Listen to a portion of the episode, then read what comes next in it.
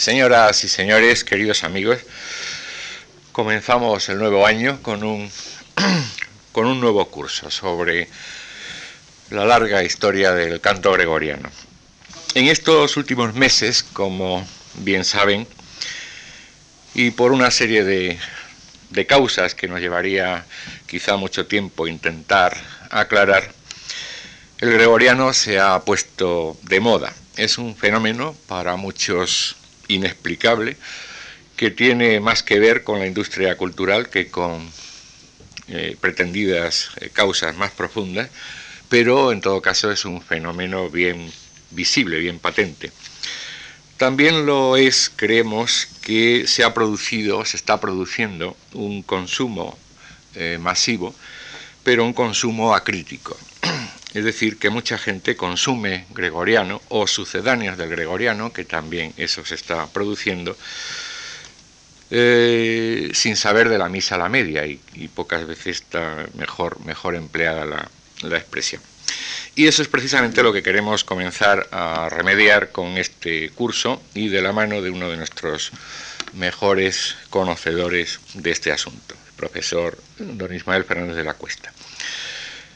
Eh, Ismael Fernández de la Cuesta es burgalés, nació en Neila en 1939, es, eh, como les decía, un prestigioso musicólogo eh, medievalista, autor de una docena de libros, y tenemos, por ejemplo, el primer volumen de la historia de la música española de Alianza Editorial, la espléndida monografía sobre los trovadores provenzales, el catálogo de manuscritos y fuentes musicales medievales eh, españolas, la traducción del gran tratado de, Francisco Salinas, el, célebre de música Libri Septem, que nunca había sido traducido desde el latín que se escribió al castellano, etcétera, etcétera. Y son numerosísimos los ensayos, ponencias, eh, que, ha, publicado entre los últimos, uno bien, reciente, un capítulo importante eh, en la historia, en uno de los volúmenes medievales de la historia de la música, de la historia española de Menéndez Pidal, ahora dirigida por el profesor Jover en Espasa Calpi. Pero eh, el musicólogo Ismael Fernández de la Cuesta no es solo un musicólogo de papeles, es también un músico. Eh, como eh, tal, eh, y además de catedrático del Real Conservatorio Superior de Música de Madrid, de vicepresidente en la actualidad, durante muchos años fue presidente de la Sociedad Española de Musicología, además de todo eso, digo, es también intérprete y director de coros, eh, muy galardonado, por cierto, ha tenido los prestigiosísimos premios Charles Cross de París en 1972 y el disco de oro del Japón, Tokio 1974, por algunas de sus grabaciones discográficas. Grabaciones discográficas que ustedes lo saben perfectamente y si alguno no lo sabe, eh, se lo aclaro en este momento, son precisamente las causantes de este boom del gregoriano porque el profesor Fernández de la Cuesta fue antes también el padre Fernández de la Cuesta o el fraile Fernández de la Cuesta, director del coro de Santo Domingo de Silos en aquellos días en que eh, Santo Domingo de Silos podía permitirse el lujo de producir esos discos que ganaban tan prestigiosos premios entonces y están ganando el favor del público ahora. Así que eh, tenemos eh, no solo al teórico, sino también al músico práctico, una de las grandes figuras del gregoriano eh, en todo el mundo, con nosotros estos cuatro días para aclararnos qué es esto del gregoriano en sus dos mil años de, de historia. Quiero agradecerle al profesor Fernando de la Cuesta su amable colaboración, su nueva colaboración en nuestras actividades culturales y a todos ustedes el que nos acompañen esta tarde. Muchas gracias.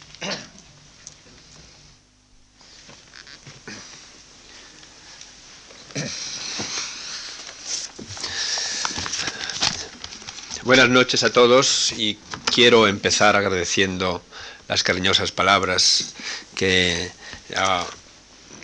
que acaba de, eh, decir don Antonio Gallego, que están dichas eh, eh, sobre todo con cariño, de amigo de tantos años, y de colega también del Real Conservatorio Superior de Música de Madrid. Eh, pero en fin, no vamos a entrar en estas eh, apologías eh, que decían los antiguos y, estas protestas, sino que vamos a entrar un poco al grano. Yo voy a dictar estas cuatro conferencias siempre en función de las necesidades o de las cuestiones o de las curiosidades que tengan ustedes eh, sobre el particular. De manera que yo les voy a hablar, pero si alguno de ustedes tiene alguna pregunta o alguna cuestión, al final, al final de la, de la, de la em, eh, conferencia o al final del curso, pues puede con toda tranquilidad eh, proponérmelas, que yo con mucho gusto se las puedo resolver si las sé, y si no las sé, pues le diré tranquilamente que no lo sé. Y mm, hoy em, habíamos creo que mm, con razón, empezando el ciclo, propuesto el tratar sobre el Gregoriano de Carlomagno. Es un título que mm, puede parecer eh, un poquito extraño, eh, y al hilo de lo que decía don Antonio Gallego, creo que es necesario eh, saber un poco las cosas y saber un poco el, el, el porqué ¿Y a qué viene esto de Carlomagno? Porque mm, realmente, si nosotros hablamos del canto gregoriano, ¿qué tienen que ver los carolingios con este sobre este particular? Y, voy a empezar con ello porque yo creo que precisamente tiene mucho que ver. El Códice Calistino, mm, que celosamente se conserva, como saben todos ustedes, en la Catedral Santiago de Compostela, es célebre por muchos conceptos. Los músicos, los musicólogos, historiadores de la música, lo estimamos justamente como testimonio inapreciable de la primitiva polifonía. El primer ejemplo conocido de música a tres voces, según la técnica armónica usada en Occidente hasta el día de hoy, ahí está. Y también hay muchísima otra música.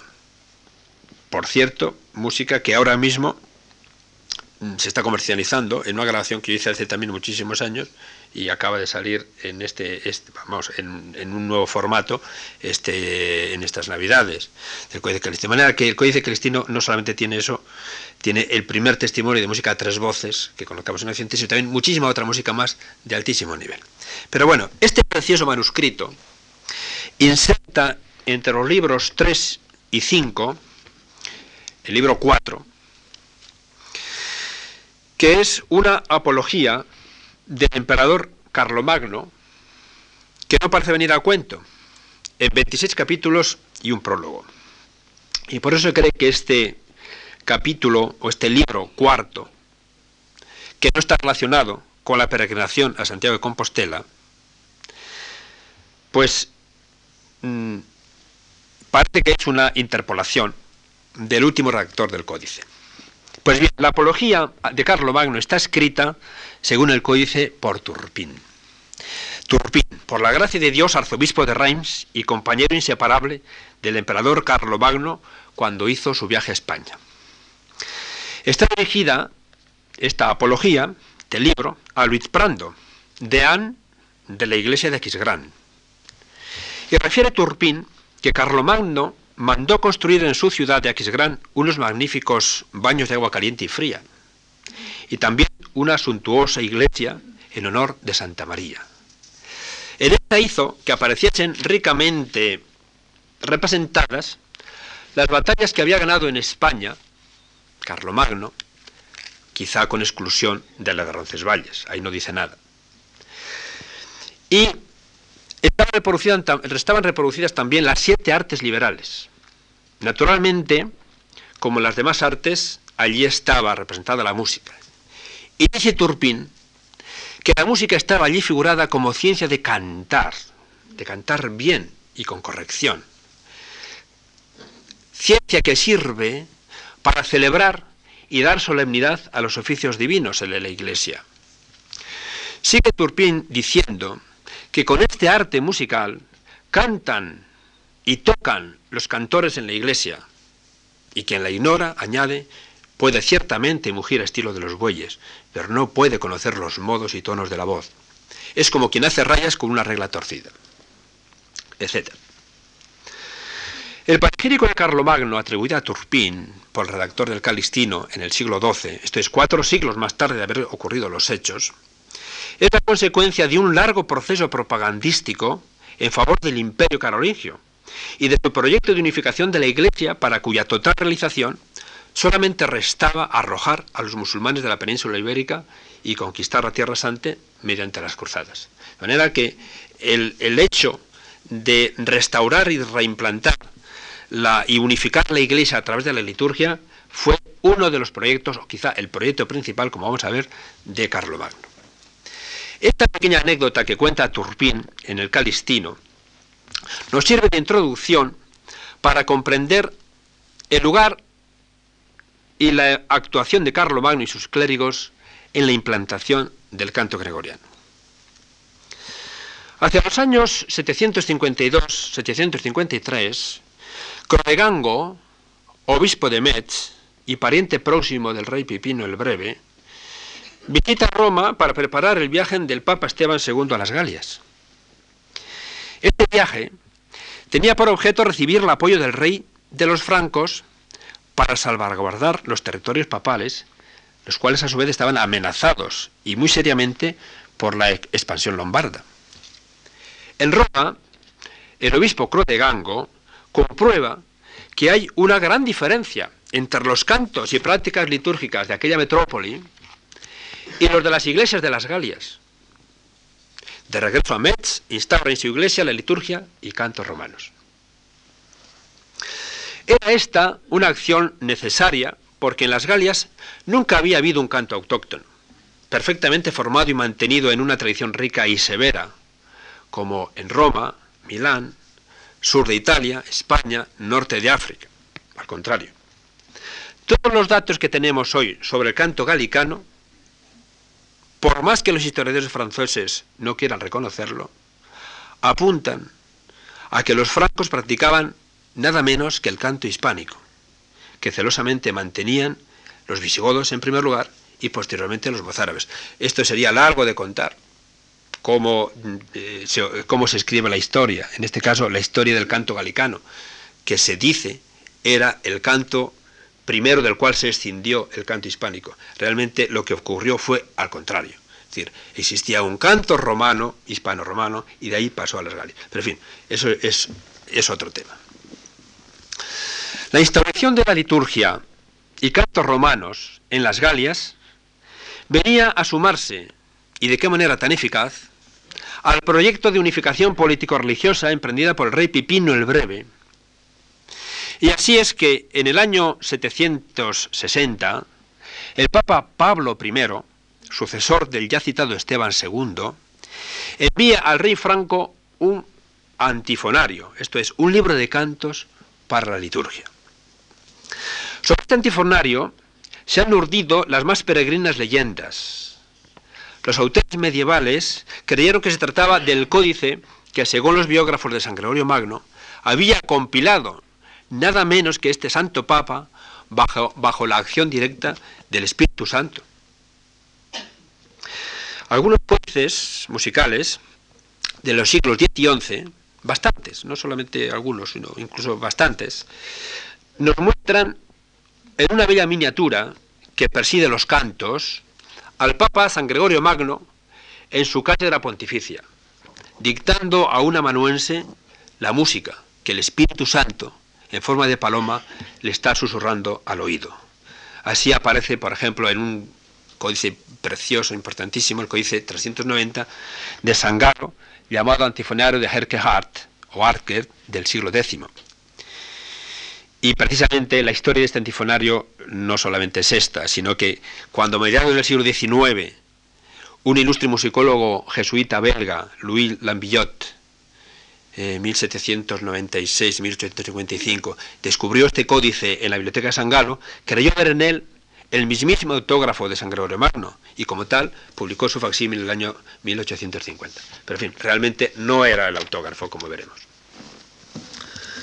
La instauración de los nuevos cantos que traía la liturgia romana sirvió poderosamente a Pipino el Breve para granjearse la amistad y el apoyo de Roma, pero sobre todo para que su sucesor Carlomagno consiguiera ser consagrado emperador el año 775.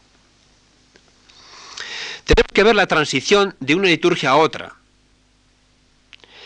El cambio brusco del repertorio de cantos guardados fielmente en una memoria tenazmente cultivada como un fenómeno realmente extraordinario, que no se hizo con gran facilidad, como pueden ustedes comprender.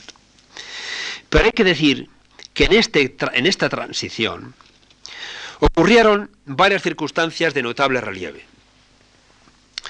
En primer lugar, tenemos que remontarnos a los concilios francos de los años 743 y 744, promovidos por el monje benedictino San Bonifacio, que habían iniciado una reforma religiosa de gran calado en la región franco-germánica, valiéndose del florecimiento de la vida monástica en dichos reinos. Este florecimiento monástico se debió en gran medida a la implantación de la regla de San Benito, gracias a los esfuerzos, primero de San Bonifacio, como acabo de decir, y más tarde, ya en tiempos del sucesor de Carlomagno, Luis el Piadoso, de un monje visigodo venido de España llamado Vitiza, más conocido con el nombre de Benito de Aniano. Fíjense ustedes, la regla benedictina que se está implantando ya en esos momentos, en las Galias y en Germania, concedía una importancia extraordinaria al oficio divino. Tanta que su celebración, la celebración del oficio divino, constituía el núcleo esencial de la vida monástica, el objetivo fundamental de la vida monástica. El establecimiento de la regla benedictina traía consigo la implantación de su liturgia y cantos correspondientes, que eran precisamente los del entorno romano. Evidentemente, San Benito era de Subiaco, que está al lado de Roma, y él había fundado Monte Cassino también, que está eh, cerca de Roma o en el entorno romano.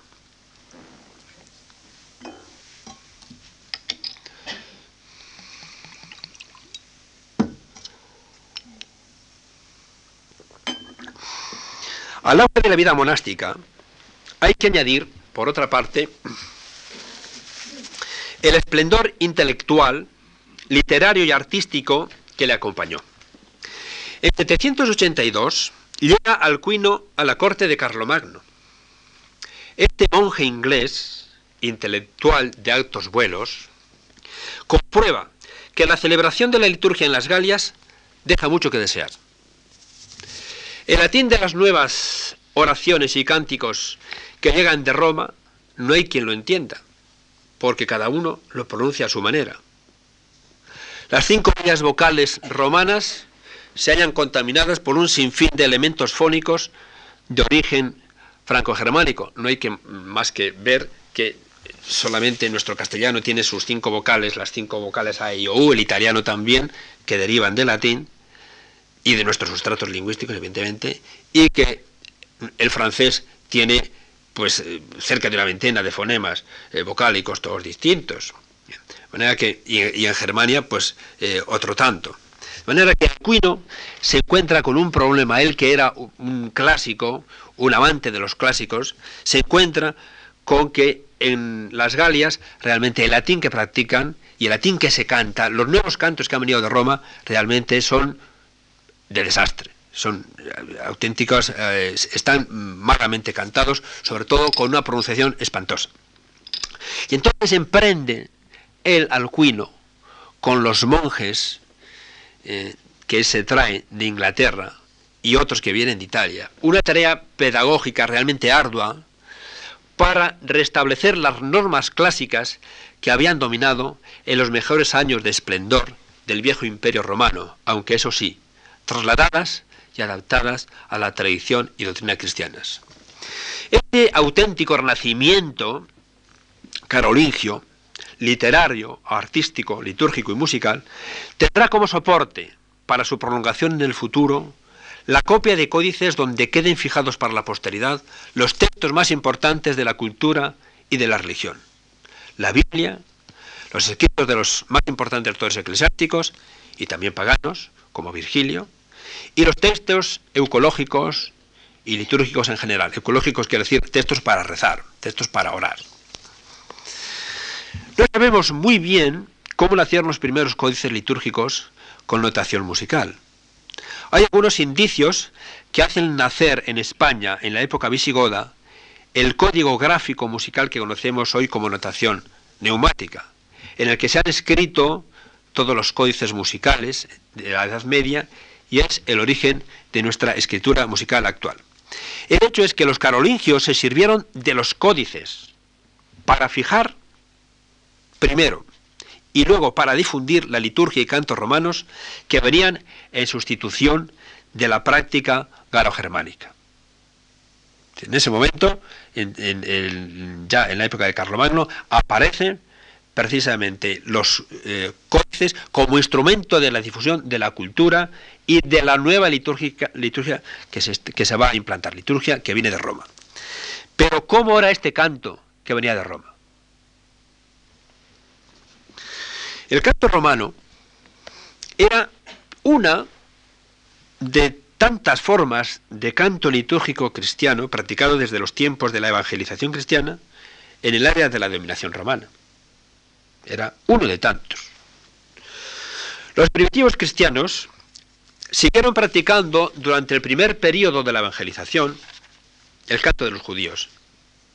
Los cristianos eran judíos y practicaban en sus reuniones lo que, lo que sabían hacer, que era la recitación de los salmos, como se hacía en las sinagogas, los piyutim, o como se hacía en las liturgias familiares, los diwan. El canto de los judíos este, eh, consistía en la recitación de los versos de la Biblia, como saben ustedes, según unas determinadas entonaciones que el rabino aplicaba a los versos y estrofas de los salmos, según su propia manera y estilo de cantar. El texto bíblico era el original hebreo, por más que la práctica tutelada de los fieles judíos ya de aquella época no lo entendieran, tan que ni siquiera Jesucristo sabía hebreo, él hablaba el arameo. ¿eh? Y, desde luego los apóstoles ninguno sabía hebreo, era, era el arameo. Sin embargo, los rabinos aprendían de memoria el texto bíblico que era hebraico, que era en hebreo. Este sistema de recitación bíblica se sigue practicando en algunas comunidades judías muy cerradas del, Magreb y sobre todo del Yemen. Tengo un amigo que ha trabajado mucho, eso lo cuento muchas veces a los alumnos, ha trabajado mucho en esa zona del Yemen y cuando él me trae los ejemplos, veo que su forma de salmodia es muy similar a la salmodia gregoriana que tenemos, solo que nosotros la tenemos fija ya en una escala y ellos no la tienen fija en una escala. Nosotros decimos por ejemplo, ¿eh? una cosa de modo tal. Mientras que ellos dirían, ellos eh, normalmente cuando uno los escucha, les voy a decir una cosa así para que ustedes lo vean, ellos empiezan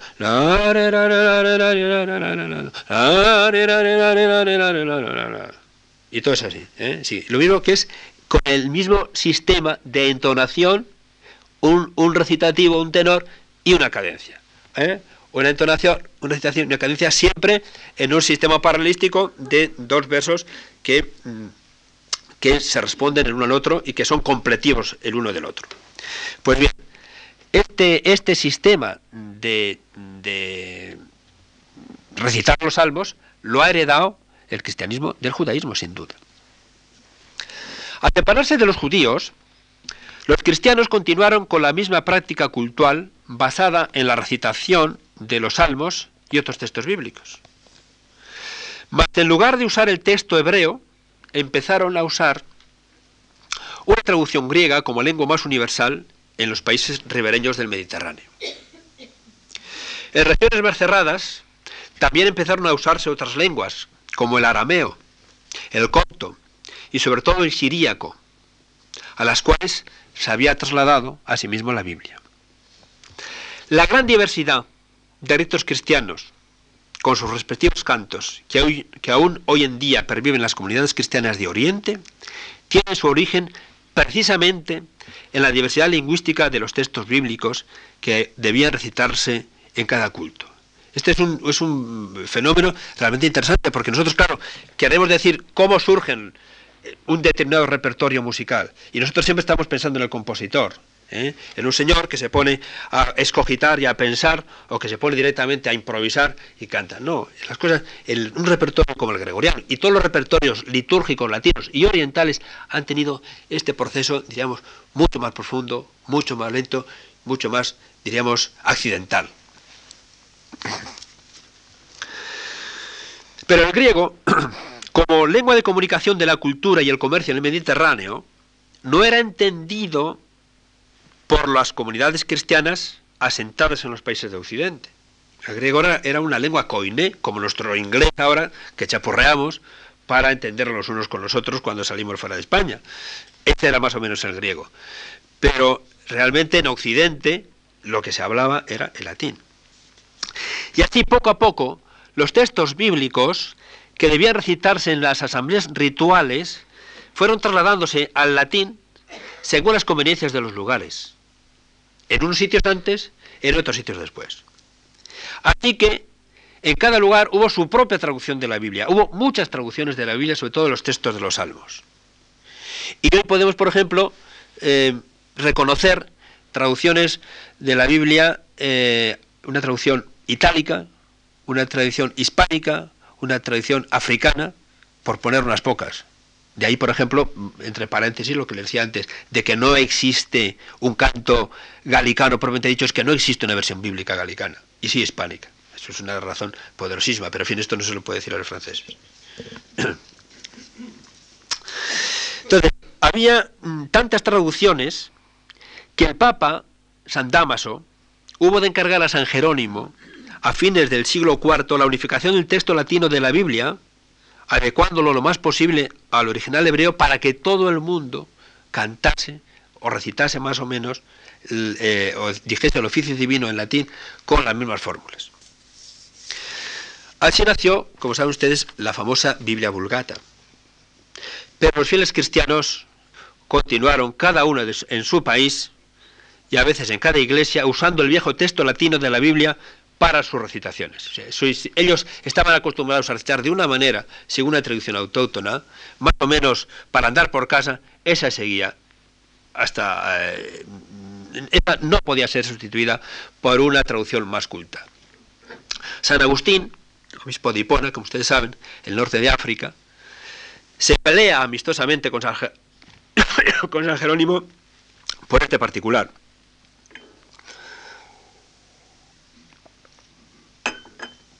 Hay una correspondencia magnífica y preciosa, que se la recomiendo a ustedes, que lean entre San Jerónimo y San Agustín.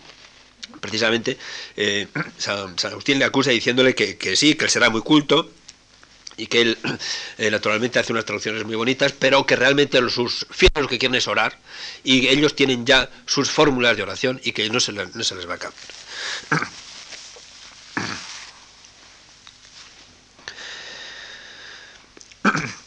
Eh, San Agustín le recrimina que los fieles de su iglesia, a los fieles de su iglesia no les va a obligar a cambiar el texto sagrado latino, con el que han rezado y celebrado siempre las divinas alabanzas, por otro, digamos, más científico y más acorde con lo original.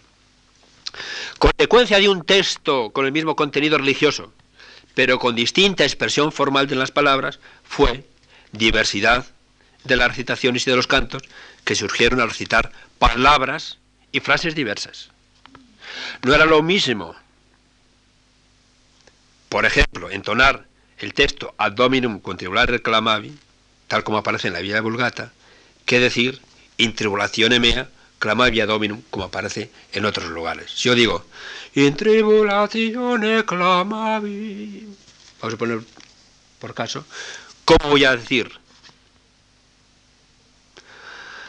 A domino contribulare clamavi. Es una, es una complicación.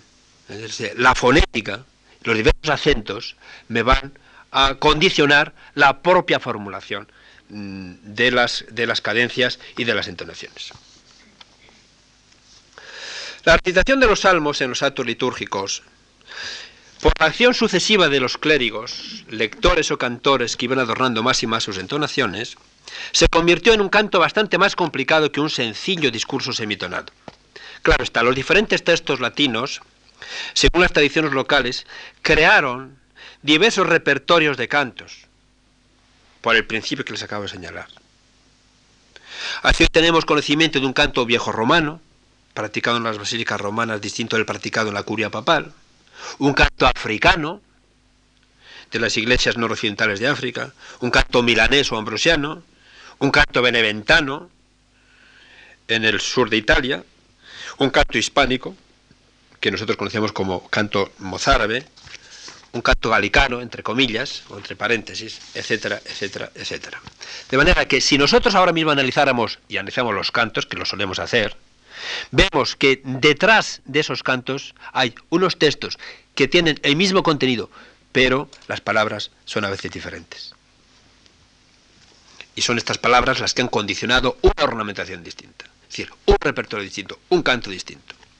En cada región, en cada metrópoli o ciudad importante con canto propio, hubo sucesivamente reformas del canto litúrgico. Los hubo en Roma, los hubo en el sur de Italia, los hubo en Milán, los hubo en España. Pues los maestros en cuyas manos estaba la realización del canto iban imponiendo motivos y adornos propios del gusto de la época o acordes con las propias cualidades vocales que los sucesores consideraban ya tan estables como el prestigio del propio maestro. De manera que de la propia recitación, la ornamentación en unos textos diferentes de cada uno de los cantores iba haciendo un repertorio realmente distinto. Entre las reformas o actuaciones que en lo sucesivo fueron consideradas modélicas, hay que contar la que llevaron a efecto San Ambrosio en el canto de la iglesia de Milán en el siglo IV, los padres visigodos en la liturgia hispánica, siglos VI y VII, San Germán de París, el pseudo Germán, en el llamado canto galicano, siglos VII eh, y VIII, y sobre todo el Papa San Gregorio Magno, principios del siglo VII, en el canto romano de la curia papal. Pero ¿cuál fue la acción del Papa San Gregorio Magno? Ni más ni menos que componer la Scola Cantorum, que eh, estaba hecha un desastre en, la iglesia de Roma. Cuando Pipino el Breve, según hemos explicado anteriormente, se convierte en abanderado de la tradición romana y Carlomagno logra hacerse depositario de la legitimidad del imperio romano, su primera acción para conseguir su reconocimiento fue asumir como propios la liturgia y cantos de esa curia papal de Roma que habían reformado los cantores de, la escuela cantorum que había reformado San Gregorio. Pipino el Breve lo toma, lo reforma y, extiende su práctica a las restantes tradiciones eclesiásticas. La se impone sobre ellas. Canto y liturgia, así reformados por los carolingios, con el marchamo de su creación y reforma por San Gregorio Magno, se extendieron así por todo el imperio, quedando tan solo como tenues vestigios que han permanecido hasta el día de hoy, de una tradición no gregoriana, el canto y la liturgia ambrosiana y la mozárabe. De manera que solamente del canto anterior al canto carolingio, o sea, al canto gregoriano, solamente nos han quedado el canto eh, ambrosiano y el canto mozárabe.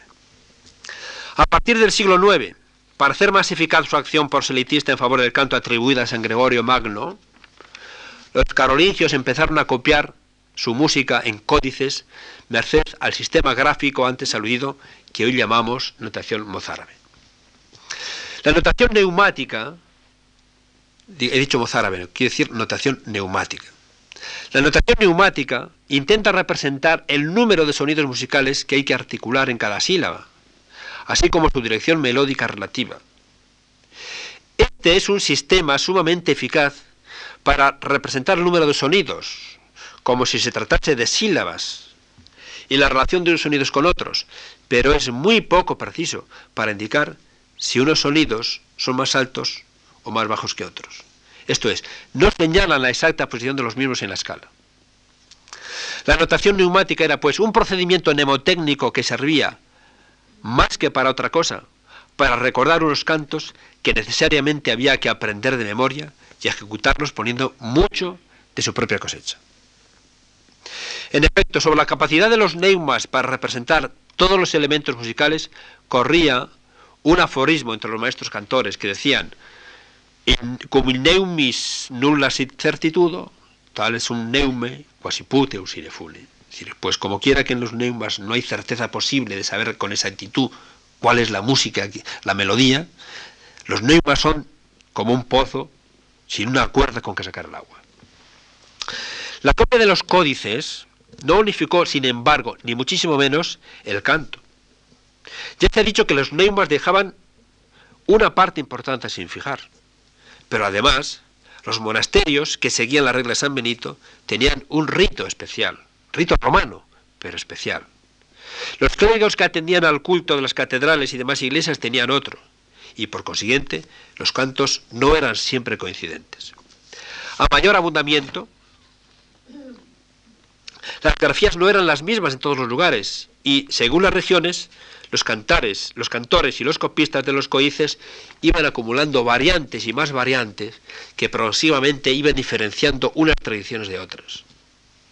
Por otro lado, a mediados del siglo IX se inició un proceso de intervención en el canto litúrgico que consistía en introducir improvisadamente glosas y versos, llamados tropos, dentro, dentro del propio canto litúrgico. De esto ya hablaremos en los próximos días. Según este procedimiento, se realizarían también improvisaciones sobre el canto litúrgico a otra altura melódica, cuya evolución daría lugar posteriormente al canto polifónico, tal como lo entendemos hoy. La extensión de la observancia cluniacense en toda Europa durante el siglo XI parecía impulsar una cierta unificación litúrgica, dado que muchos monjes fueron obispos e incluso papas, como Papa Gregorio VII, el Papa Urbano II, que fueron monjes cunacenses, y con ellos llevaron a los cabildos catedralicios la observancia monástica. Los cunacenses eran muy severos y prohibieron adornos y tropos en los cantos. Otros monjes de la observancia benedictina, que no dependían de Cluny, como San Víctor de Marsella, cuyos monjes, por cierto, introducirían el canto, el canto gregoriano en Silos, el año 1081, o los del monasterio de Corbí o Saint-Amand, seguirían su propia tradición más libre, permitiendo otras improvisaciones. El que hoy llamamos canto gregoriano, en fin, es en realidad un canto romano carolingio. Este título de antigüedad y preeminencia histórica ya es por sí mismo, sin atender a su alto nivel artístico, digno de la mayor gloria. Pero hoy nos gustaría saber cuánto de él es carolingio y cuánto romano. Del ambrosiano ya lo sabemos y del mozárabe también. Los musicólogos andamos peleándonos algunas veces para lograr este discernimiento. La opinión hasta hoy más generalizada, defendida por musicólogos franceses, es que el canto atribuido a San Gregorio Magno, es decir, el canto gregoriano, el que nosotros conocemos, el que ustedes eh, escuchan en los discos, el que está en los, libros eh, actuales, eh, más o menos variantes, es el producto de una refundición entre el canto romano y el canto viejo galicano. Esto es el practicado en las Galias en la época franca y merovingia, antes de la reforma de los clérigos carolingios. Pero esta tesis, defendida, todo hay que decirlo, como ya han podido eh, eh, percibir, desde una óptica un tanto nacionalista, por no decir con un cierto chauvinismo, tiene muchos puntos vulnerables. Sabemos cómo era el canto de tradición puramente romana, gracias a unos preciosos códices, entre los que destaca un famoso gradual en Santa María en Trastevere, Santa Cecilia, perdón, Santa Cecilia en Trastevere, que se encuentra hoy en la biblioteca Bodmer, de una biblioteca privada en Suiza, en Ginebra. La música de estos códices presenta precisamente notables variantes respecto a la música gregoriana o romano-carolingia, pero no es menos cierto que la sustancia musical es en origen la misma y no es comparable precisamente con la diferencia que hay entre el canto romano y el canto mozárabe o el canto ambrosiano. Las variantes melódicas que se observan entre unos cantos y otros pueden estar causadas por los agentes naturales de una transmisión oral, la que era propia de transmisión en aquella época, o incluso ser, eh, estar causados por la acción de los redactores carolingios del canto gregoriano. En este último caso, podríamos pensar que estos redactores se han dejado influir por una cierta manera de ornamentar propia de los galicanos, supuestamente propia de los galicanos. Pero entonces surge la cuestión, ¿cómo ornamentaban los cantores de las Galias? Lo que sí sabemos es que las Galias del otro lado de los Pirineos no tenían una liturgia y un canto distintos del practicado en la España visigótica. Y lo que nos revela este canto hispánico en nada se parece al gregoriano. Y lo que tiene el gregoriano de propio respecto al canto viejo romano no nos da indicios de cómo puede ser un tipo de ornamentación. Espero que esta digresión erudita no nos haya desviado demasiado de nuestro propósito. Pero lo que quiero decirles es que la acción de los cantores de la corte carolingia, muy señaladamente de la corte de Carlo Magno, fue muy decisiva. No sabemos si para la conformación de un nuevo repertorio totalmente distinto, que eso casi seguro que no fue, sino por lo menos para fijar un texto musical gregoriano relativamente eh, universal. Hay que tener presente que los cantos romanos venían desde Roma al Imperio Franco, impresos en la frágil memoria de unos liturgistas músicos. No venían en papeles, ni venían en pergaminos, ni venían en, nada que les, ni, en cintas magnetofónicas, ni cosa que, sino en, grabados en la memoria de los cantores. La puesta por escrito de una realidad viviente y fluida como es el canto, merced a la aplicación de un grosero, al fin y al cabo grosero, código gráfico, por perfecto que este nos parezca a los paleógrafos, se llevó a efecto mediante un trabajo dictado, un trabajoso dictado, en el que participaban generalmente dos cantores. Primero lo hacía uno y si uno se equivocaba el otro le corregía. Por si acaso alguno de ellos tenía un fallo en la memoria, siempre estaba el otro alerta. Entonces, dos cantores que cantaban y un escriba que copiaba. La importancia de los cantores en la corte de Carlomagno aparece gráficamente expresada en las bellas tapas de marfil del Evangeliario de Drogón. Drogón que fue obispo de Metz y fue uno de los múltiples hijos que tuvo, Carlomagno. En estas tapas de marfil preciosas está representada la Scola Cantorum, presididas por un maestro, mientras el prelado, Drogón en este caso, recibe de los presbíteros los dones necesarios, las ofrendas, para la celebración de la misa. Como saben ustedes, el imperio no pudo sobrevivir a Carlomagno a causa de la ineptitud de sus hijos. Pero el destello de su personalidad brilló durante muchos siglos. Todavía en tiempos de Scalistino, como ya les decía antes, quedaba viva la memoria de su retrato, y dice el viejo Turpín, era el rey Carlomagno, de pelo castaño, faz bermeja, cuerpo proporcionado y hermoso, pero de terrible mirada. Su estatura medía ocho pies, pero de los suyos que eran grandes. Era anchísimo de hombros, proporcionado de cintura y vientre, de brazos y piernas gruesos, de miembros muy fuertes todos ellos. Su cara tenía palmo y medio de longitud. Uno tenía su barba y casi medio la nariz, y su frente medía un pie, y sus ojos eran semejantes a los de un león, que brillaban como ascuas.